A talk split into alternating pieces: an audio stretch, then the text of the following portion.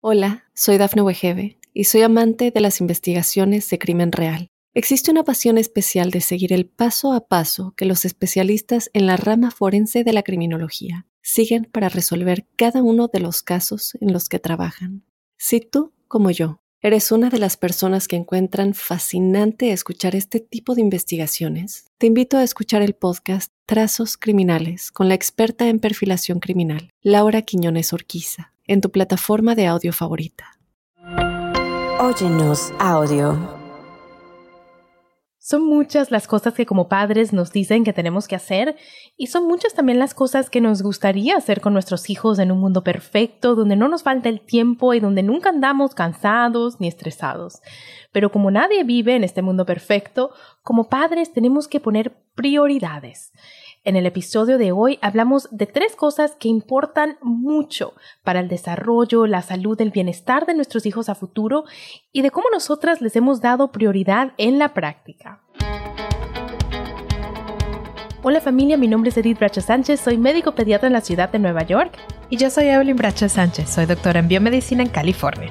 Bienvenidos a Entre Madres y Doctoras, el podcast creado por y para las madres latinas que vivimos entre ser mamás y ser mujeres emprendedoras, en nuestro caso, entre ser madres y ser doctoras.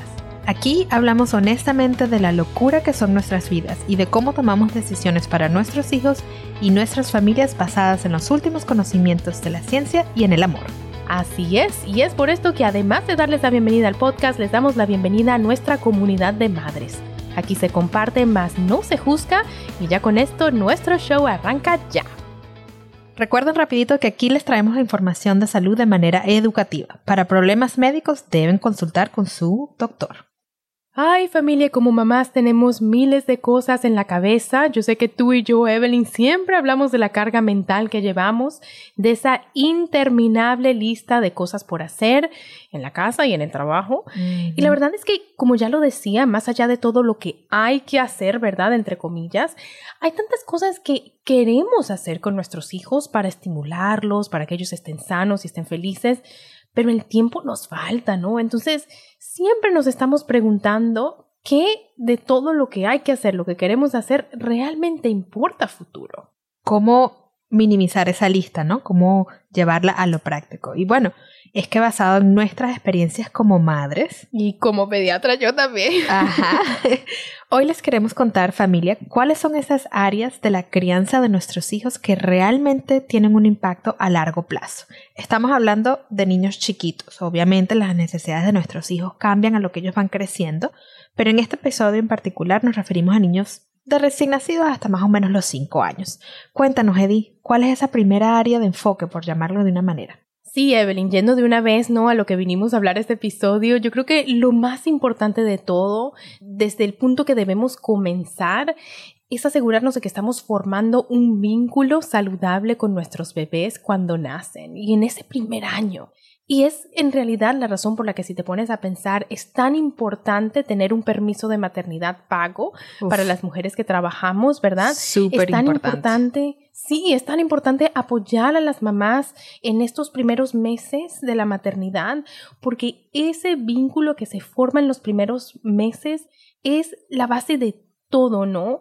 De verdad que lo que llamamos el apego seguro, que en términos simples es sencillamente mostrarse sensible y atento a las necesidades y emociones de nuestros niños, es algo que nos dice la ciencia y nos dice el sentido común que a futuro va a ser muy importante que los niños que han formado ese apego seguro, Evelyn, que logran formar ese vínculo con sus padres durante el primer año y medio, por decirlo, año, año y medio, a futuro van a tener mejor autoestima, más confianza, más autonomía y van a lograr regular sus emociones de mejor manera y van a sentirse más seguros de sí mismos y todas estas cosas que vienen a raíz de este apego seguro. Exacto. Que también, trae beneficios para nosotras como mamás, ¿no? Que siempre lo hablamos del, del, punto de vista de los hijos, pero para nosotras, mothers, también es importante tener ese apego seguro y sentirnos seguras en lo que estamos haciendo con nuestros hijos. Sí, definitivamente. Y sabes que también tiene beneficios de salud, por decirlo así. Todo esto estamos hablando como de bienestar, pero si te pones a pensar en condiciones de salud, ¿sí?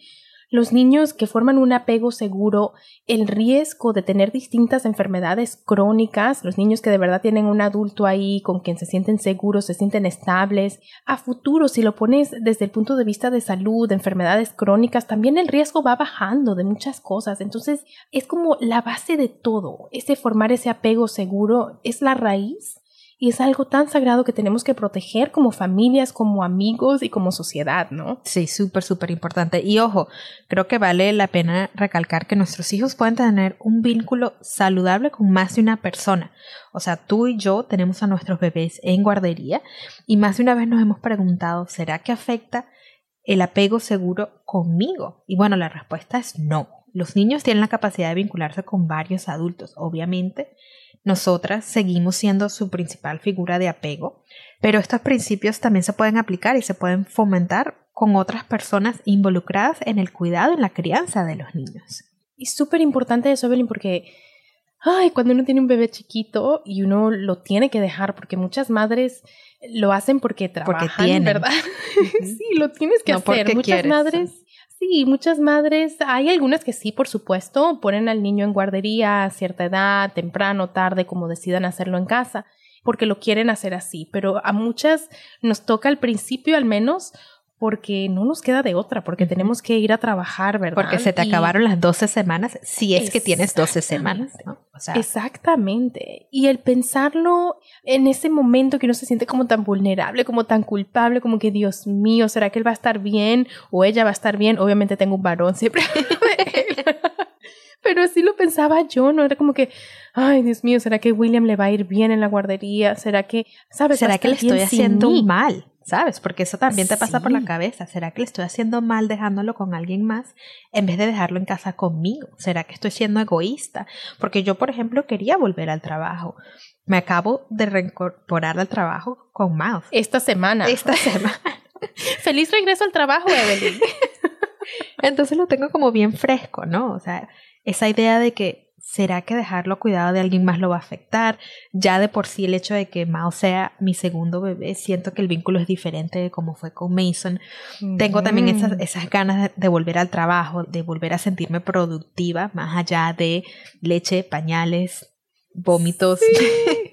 Pero obviamente, ¿no? O sea, es el vivir entre las dos cosas, entre ser madre y en nuestra eh, Ay, sí, y tenemos que hacer otro episodio dedicado nada más a esto de lo que uno pasa cuando se reincorpora al trabajo otra vez y cómo lo vamos llevando, ¿no? Las dos cosas, las cosas prácticas que hemos hecho. Y volviendo pues al punto del apego seguro, ¿no? Y de cómo lo viví yo, yo creo que siempre tenemos un angelito que nos está protegiendo porque cuando mi William empezó la guardería, nos encontramos con una maestra, la maestra Guadalupe.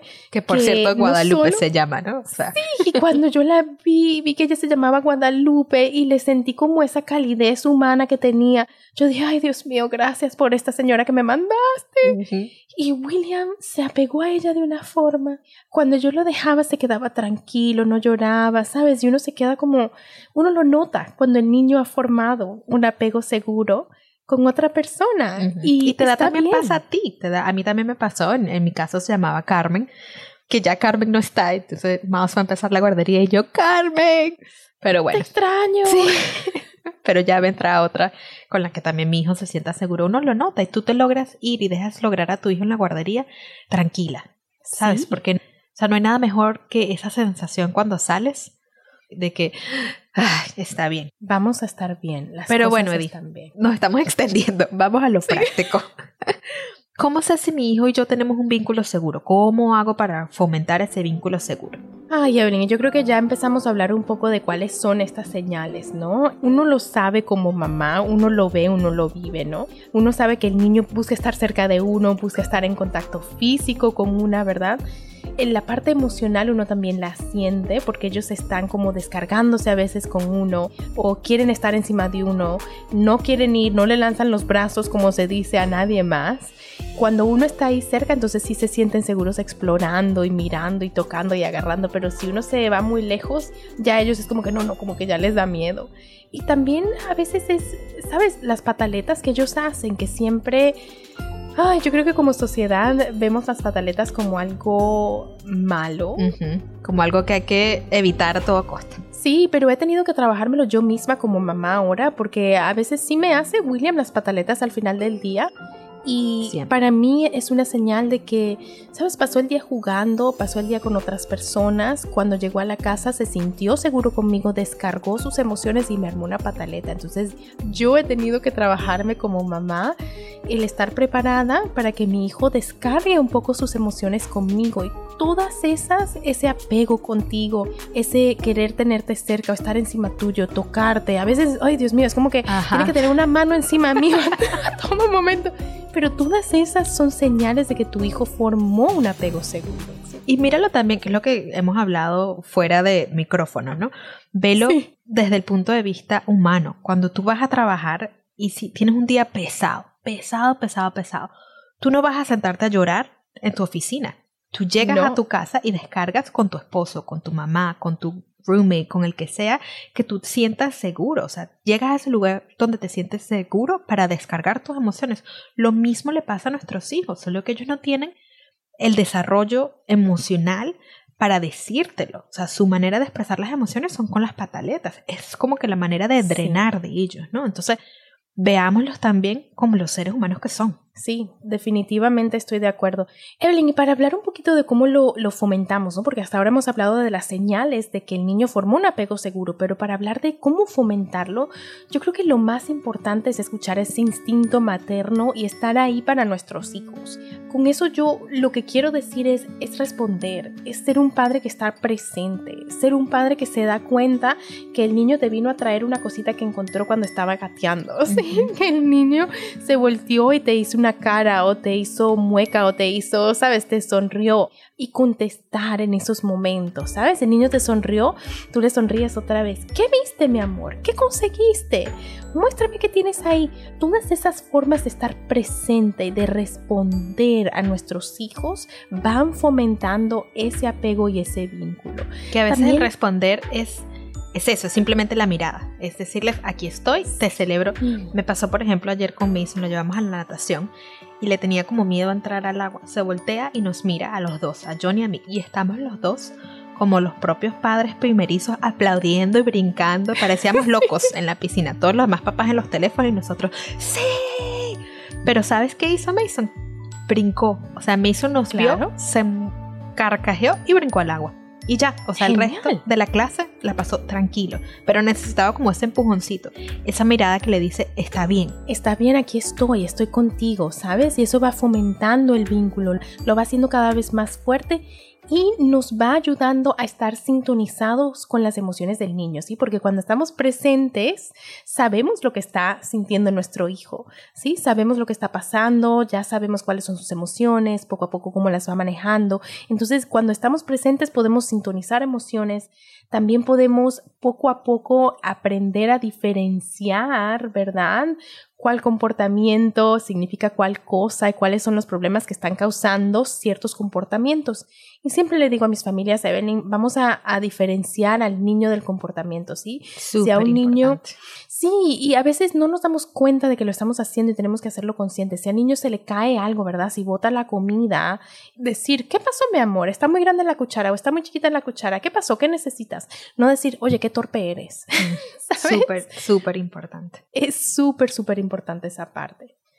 Y Evelyn, al final del día no es algo que tome tiempo, pero sí toma la intención, ¿sí? O sea, es algo, son cosas, son reacciones, son respuestas que podemos dar cuando estamos presentes.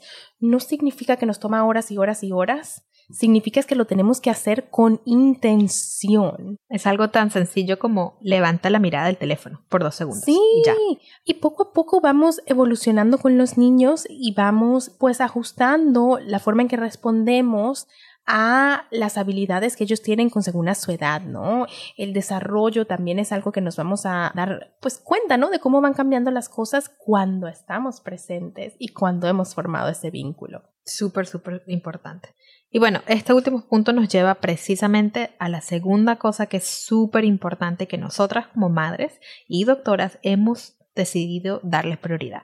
Se trata de cómo estimular el desarrollo de nuestros hijos en el día a día de una forma práctica. Vamos a hacer una breve pausa. Recuerden que estamos en las redes como Entre Madres y Doctoras. Ya volvemos.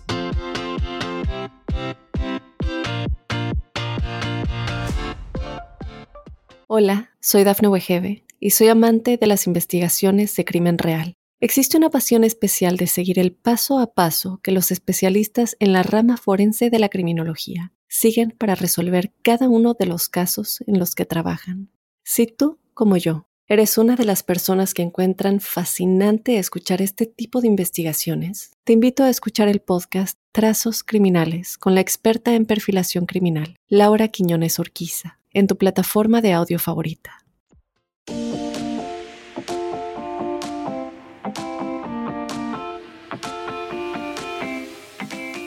Ya estamos de vuelta familia hablando de las prácticas diarias, los hábitos que como madres modernas ocupadas hemos implementado para asegurarnos de que estamos estimulando el desarrollo de nuestros hijos. Les cuento que como pediatra y como hermana orgullosa de Evelyn me encanta todo lo que ha hecho ella para estimular el desarrollo motriz, la parte motora, también conocido como el desarrollo físico de mi sobrino Mason a sus dos añitos. Evelyn, cuéntale a la gente que nos escucha todo lo que hace el Mason. Sabes que a veces uno se, se, enfoca tanto en que vamos a desarrollarlo, vamos a ayudarlo en la parte física, en la parte física. Ay, ahora Dios mío, te digo, ¿será que se nos fue la mano?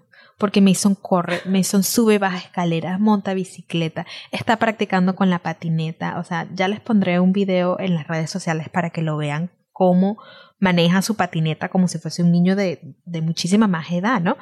practicó por mucho tiempo como surfear y hace poco estuvimos en la playa y también se fue se montó en la tabla con el papá y es que iba a surfear y yo, ay Dios mío, que no se vaya a caer, pero también surfea. Y la verdad es que no he hecho mucho para estimularlo, es parte de su desarrollo, ¿no? Es parte del mismo juego. También recordemos que los niños aprenden jugando. Sí, y el punto ahí es que no tienen que hacer mucho en casa para estimular el desarrollo motriz. No hay que hacer mucho. La verdad es que es eso, darles una patineta, darles obviamente supervisados, ¿no? Darles un triciclo, darles una patineta, de verdad que es darles oportunidades para usar su cuerpo y explorar y divertirse. Es todo lo que necesitan hacer en casa.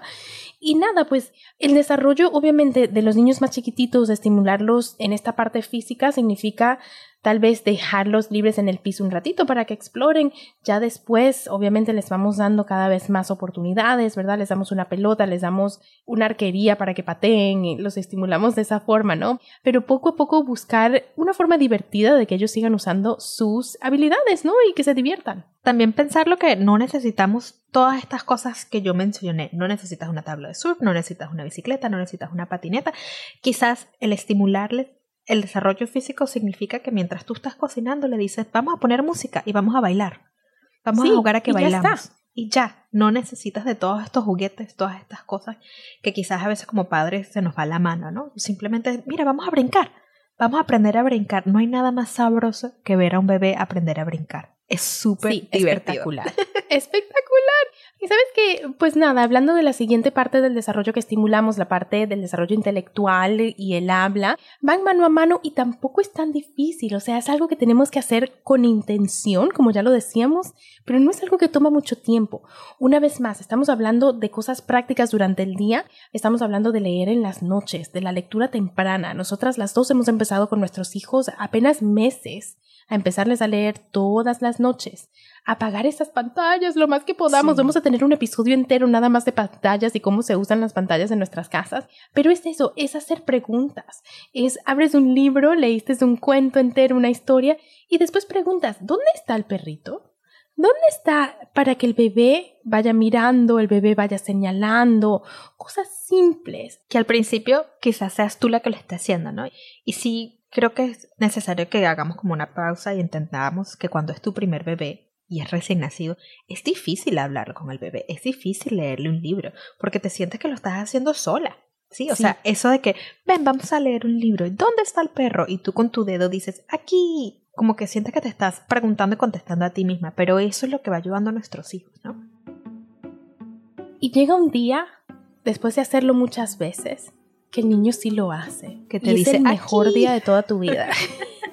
es una cosa como que de repente es como que algo, yo no sé, un bombillo se les enciende, yo no sé pero es como que todo lo que tú has estado enseñando, de repente todo lo que has estado diciendo en este esfuerzo de hablar con ellos, ¿verdad? En este esfuerzo de ir narrando el día, de darles oportunidades, de ir diciéndoles cosas a ver si siguen las instrucciones que les estás dando, ¿no? Poco a poco en eso irle hablando el, el día a día, llega un día que de repente, oh my god, sí me estaban escuchando. Oh my god, como que sí me entendió. Sí, es lo mejor que hay y vale la pena. Y una vez más, no toma mucho tiempo. Es cinco minutos a la hora de dormir. Es hablar un momentito que si estás cocinando le das algo le dices, llévalo a la basura llévalo a la basura o tráeme tal cosa. Son cosas simples para ir incorporando a los niños, ir hablando, irles estimulando esa parte intelectual, esa parte del habla. Y después, a medida que empiezan ya más la escuela, ¿cómo te fue? ¿Con quién jugaste? ¿Y qué hiciste? ¿Qué aprendiste? ¿Y qué te gustó? ¿Qué aprendiste? Es interesarnos y es una práctica una vez más, intencional, más no que tome mucho tiempo. Y es respetar y ser conscientes de que ellos están ahí, ¿no? Porque muchas veces uno dice, no, él es chiquito, no me entiende. No, él es chiquito, no me está escuchando. Y no, sí te está escuchando y sí te está entendiendo. Te das cuenta cuando crecen un poquito más y la manera en la que ellos hablan a sus juguetes, a sus maestras, a sí mismos, son tus palabras. O sea, yo a Mason lo he escuchado decirse a sí mismo, estoy bien, no pasa nada, no pasa nada. Y yo, ¿de dónde está? Ah, porque es que así sueno yo. O sea, hasta la manera en decir las cosas. Se cae y dice, ay, se cayó, no pasa nada. Se para y sigue corriendo. Porque te escuchan y entonces son cositas que, sabes, cuando uno las incorpora en la vida diaria, ¿no? En el día a día, sí, sí se les van grabando, sí se les van quedando, sí funcionan. Y no es mucho tiempo, es nada más hacerlo con la intención, ¿no? Exactamente. Y bueno, Eddie, o sea, ya hemos hablado de cómo reconocer y cómo fomentar el apego seguro, de cómo estimular el desarrollo físico e intelectual de nuestros hijos. La última cosita que nos hace falta mencionar y que debemos hacer de una manera muy, muy intencional. No tiene nada que ver con esto y es súper importante. Se trata de un par de hábitos en el área de la nutrición. Cuéntanos un poquito. Sí, sabes, es cambiando como un poco de tema, ¿no? Porque hemos hablado hasta ahora del apego seguro, hemos hablado del desarrollo. Ahora cambiamos un poquito de tema para hablar, pues nada, de lo que sería un poco más la nutrición, pero, sabes, nos pareció importante, sé que tú y yo lo hablamos antes, comentarlo, porque es una parte de la cual tenemos últimamente muchos estudios, mucha evidencia, que igual si lo hacemos con intención, que no toma mucho tiempo, puede llevar a nuestros niños a tener mejor salud a futuro. Entonces, las cosas específicas que tenemos que hacer con intención, ¿verdad? Que tenemos que hacer a propósito, es introducir una variedad de alimentos a una edad temprana. Estamos hablando entre los cuatro y seis meses cuando usted y su pediatra, ¿verdad?, decidan que su niño, su bebé ya está listo para introducir sólidos entre los cuatro y seis meses. Estamos hablando de introducir variedad. Estamos hablando de lo que ustedes coman en casa, dárselo al niño. Lo único que no puede comer es miel, pero tratemos de darle distintos grupos de alimentos, distintos vegetales, distintas frutas. Ese mito de que, pues es un mito, es como que enseñaron a muchos pediatras y todavía se nos ha quedado esa enseñanza. Un alimento, esperar tres días a ver si hace alergia el niño, después del otro alimento. No lo hagan. Eso es un trabajo. No lo hagan. Es un trabajo no lo hagan así. De verdad que mi recomendación como pediatra es que introduzcan pues variedad, que no lo piensen mucho y que traten de introducir alimentos que puedan causar alergia a futuro, ¿sí? O sea, suena como lo contrario.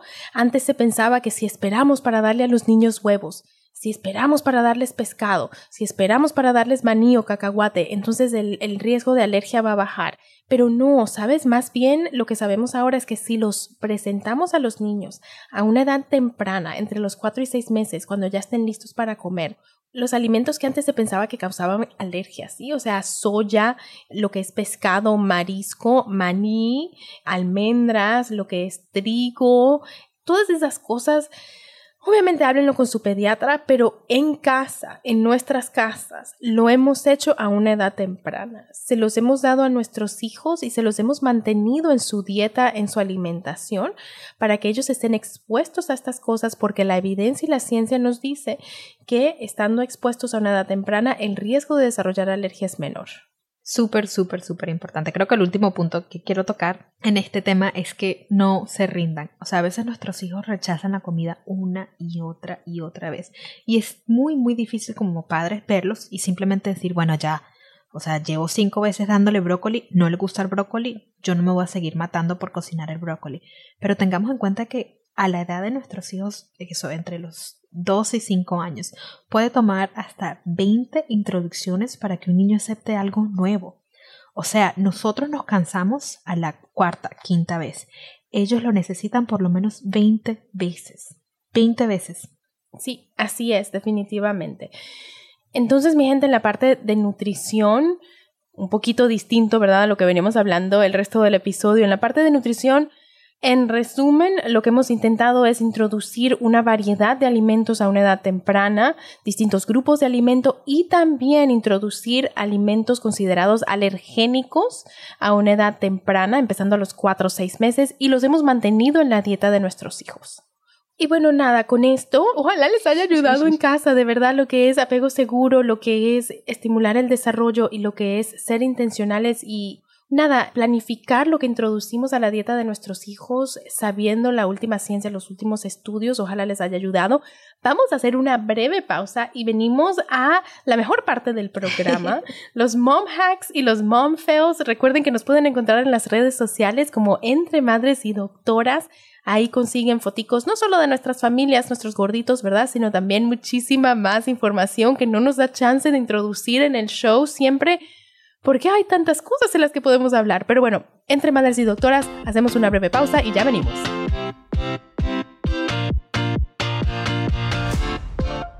Hola, soy Dafne Wegebe y soy amante de las investigaciones de crimen real. Existe una pasión especial de seguir el paso a paso que los especialistas en la rama forense de la criminología siguen para resolver cada uno de los casos en los que trabajan.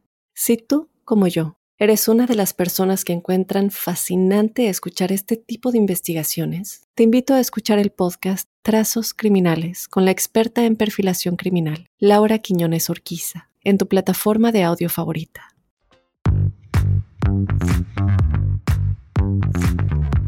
Y ya estamos de regreso, mi gente, y hemos llegado al segmento de nuestro programa donde cada semana nos celebramos y donde compartimos nuestras metidas de pata como madres sin juzgarnos. Así es, vamos primero a compartir nuestro mom hack de la semana, el momento en el que tal cual nos sentimos que hackeamos un aspecto de la maternidad. Cuando lo desciframos, cuando decimos gané, gané, gané, así sea por un ratico chiquitito. Y bueno, el mom hack de esta semana se los traigo yo. Mi bebé Mouse acaba de empezar a, comer sólidos. Empezamos con las papillas. Y sabes que Mason tiene dos años y todo le da asco. No quiere comer nada. Nada, nada, nada.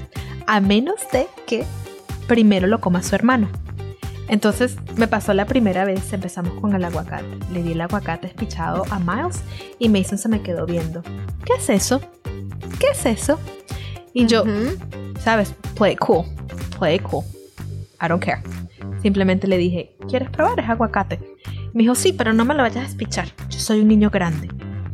¿Y quién, quién se comió medio aguacate solito como niño grande? Mason. Ajá. Entonces ya probamos aguacate, ya comemos espinacas, ya comemos avena, porque es todo lo que más ha probado. Así que esta semana, yo no sé cuánto tiempo me vaya a durar, pero esta semana gané la comida con mi hijo de dos años. Gané, gané, gané. Esta semana se comió bien en casa de él. Ay, gracias a Dios, se comió verde. Bueno, y como lastimosamente por cada mom hack hay un mom fail, o metidas de pata, esta semana el fail se los traigo honestamente yo. ¿Sabes qué? Tuve un momento esta semana. Les voy a decir algo un poquito deep. Porque tuve un momento esta semana que de verdad me sentí como en lo más... Ay, como que ya yo no daba más había tenido mucho estrés en el trabajo, corre, corre para acá, para allá, corre, corre, corre, corre. Por fin busqué a William, como ya estábamos hablando al principio del show, se siente muy seguro conmigo, me hizo una pataleta y yo estaba tan cansada, pero tan cansada. Me puse a llorar. yo no sé por qué, ¿sabes? Como que... No, sí me ha Ahora lo pienso y me da risa, pero en ese momento era como que yo había corrido tanto todo el día, como de una cosa a la otra, de una cosa a la otra. Llegaste a tu casa a drenar, llegaste a tu casa a drenar igual que tu hijo. Y sabes que yo creo que como madres a todas nos pasa en algún momento, ¿sabes? Que es como que, Dios mío, he estado dando tanto, he estado dando tanto como madre que se te sale una lágrima y tú dices, ya va, pero ¿de dónde viene esto? De todo lo que vienes cargando. Y me sentí mal en el momento, yo dije, o sea, qué mal, ¿no? Que yo no pude controlar mis emociones en ese momento, pero dije, ¿sabes qué? No me voy a esconder, no me voy a sencillamente como que, bueno, esto es lo que está pasando en este momento en mi casa. Sí me sentí como que feo, ¿sabes?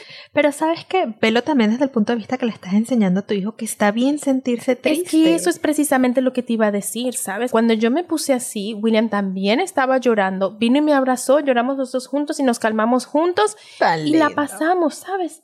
y no pasó nada, no es fin de mundo. A veces Ay, yo creo que nos sentimos como tan mal cuando no lo hacemos perfecto, ¿no? Y a veces tener un momento de, bueno, me pasó algo, yo no quería que me pasara así, pero así pasó y lo pasamos juntos. Y, me viste, que soy humana, que a veces se me sale una lágrima porque es que, cúnchale, ese día no podía más. Y lo pasamos juntos. Y se vale. ya está. Se vale. Feo, pero le dimos la vuelta. Sí, yo no, creo que eso sea un fail. No creo que sea un fail porque uno, te recuperaste. Dos, le diste un ejemplo a tu hijo. Tres, eres humana eres humana, así que sí, se así vale. Es. Se vale. Y ya saben por qué tengo a mi hermana en speed dial. Pero bueno, esta zona es, como ya hablamos, tal cual un judgment free zone, zona de cero juicios, así que ustedes también nos pueden compartir sus mom hacks y mom fails de la semana. Aquí los estaremos compartiendo cada viernes. Y como siempre lo pueden hacer en sus posts de Instagram, nada más tienen que usar el hashtag momhack o momfail y etiquetarnos arroba entre madres y doctoras hacernos el tag otra vez, arroba entre madres y doctoras para que nosotros lo podamos ver. Y ojalá si lo suban para saber que no estamos solas, que no somos las únicas que de vez en cuando echamos una chilladita, ¿verdad? Una lloradita. No, seguro estoy que no. Ojalá. Todos nos ha pasado. lo suban. Pero bueno, mi gente, con esto hemos llegado al final de este episodio de Entre Madres y Doctoras. Y al final de la semana, porque hoy es viernes.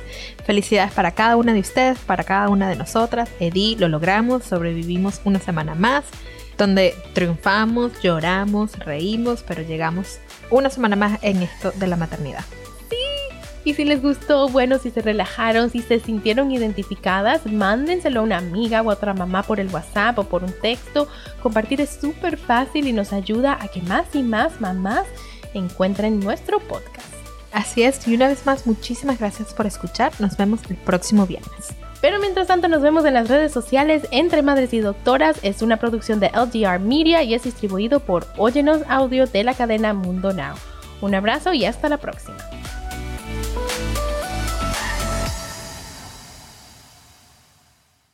Hola, soy Dafne Wegebe y soy amante de las investigaciones de crimen real. Existe una pasión especial de seguir el paso a paso que los especialistas en la rama forense de la criminología siguen para resolver cada uno de los casos en los que trabajan.